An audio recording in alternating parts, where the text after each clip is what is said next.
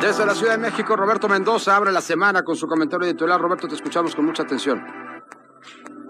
Tardes, Jesús, y muy buenas tardes a todos los potosinos. Fíjese que la apuesta del presidente es por la polarización, pero no es una cuestión ideológica como pretende hacer creer, sino por una cuestión de número. En el país hay alrededor de 91 millones de ciudadanos que solicitaron su inscripción al padrón electoral en el territorio nacional y cuentan con su credencial para votar con fotografía vigente. Hay tantos porque para tratar de aumentar el número de votantes, esta credencial también sirve como identificación oficial, pero no todos los que tienen esta identificación electoral votan. En 2018 sufragaron 56 millones 611 mil mexicanos, es decir, el 63.42% del padrón. De ellos, 30 millones 113 mil 483 le dieron su respaldo a AMLO. En ese entonces había poco más de 89 millones de mexicanos registrados por el INE. En este año votamos un poco más de 49 millones, es decir, el 52.66%. Ahí está la preocupación del presidente. El 4 de junio de 2019, AMLO reconocía que él había polarizado a la nación, pero el 7 de enero de este año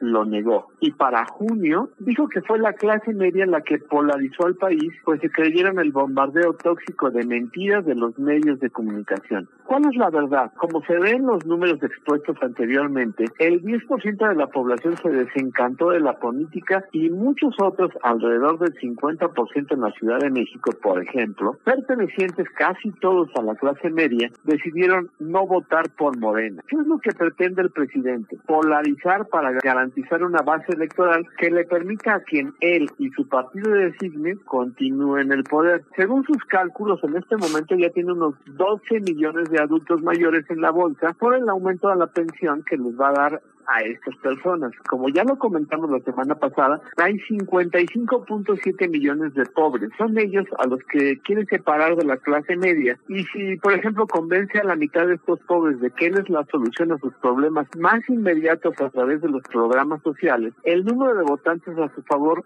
ya estaría por encima de la cifra con la que ganó las elecciones pasadas, alrededor de 37 millones de votos. Ahí está la respuesta a la polarización. A nadie más que a Andrés Manuel López Obrador le conviene que los pobres se convenzan de que la clase media, los ricos y los muy ricos son el enemigo, que son ellos los culpables de su pobreza y si se puede que se incluyan a los estudiosos, a los científicos, a los emprendedores, incluso a todos aquellos que buscan crecer económicamente y aspiran a algo mejor. Es muy importante para el presidente tener pobres cómodos a los que en el lugar de exigirles trabajar se les regale lo más básico. Lo malo es que pues no hay dinero que alcance y es muy importante recordar que no es el dinero que sale de la bolsa del presidente, sino de la bolsa de todos nosotros. Antes de terminar, déjenme comentarle que el presidente Obrador anunció que no quiere ir a entregar la medalla Belisario Domínguez al Senado. Según dijo, porque la senadora Lili Telles le quiere faltar al respeto. Ya hubo un presidente, Vicente Fox, no le entregó la medalla al médico militar y doctor en ciencias Jesús Cumate, porque realizó una gira internacional y porque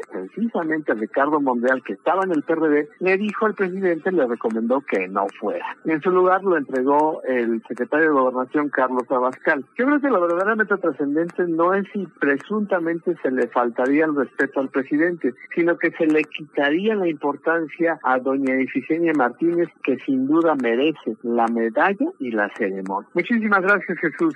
Y gracias a, a ti. Que estés muy bien.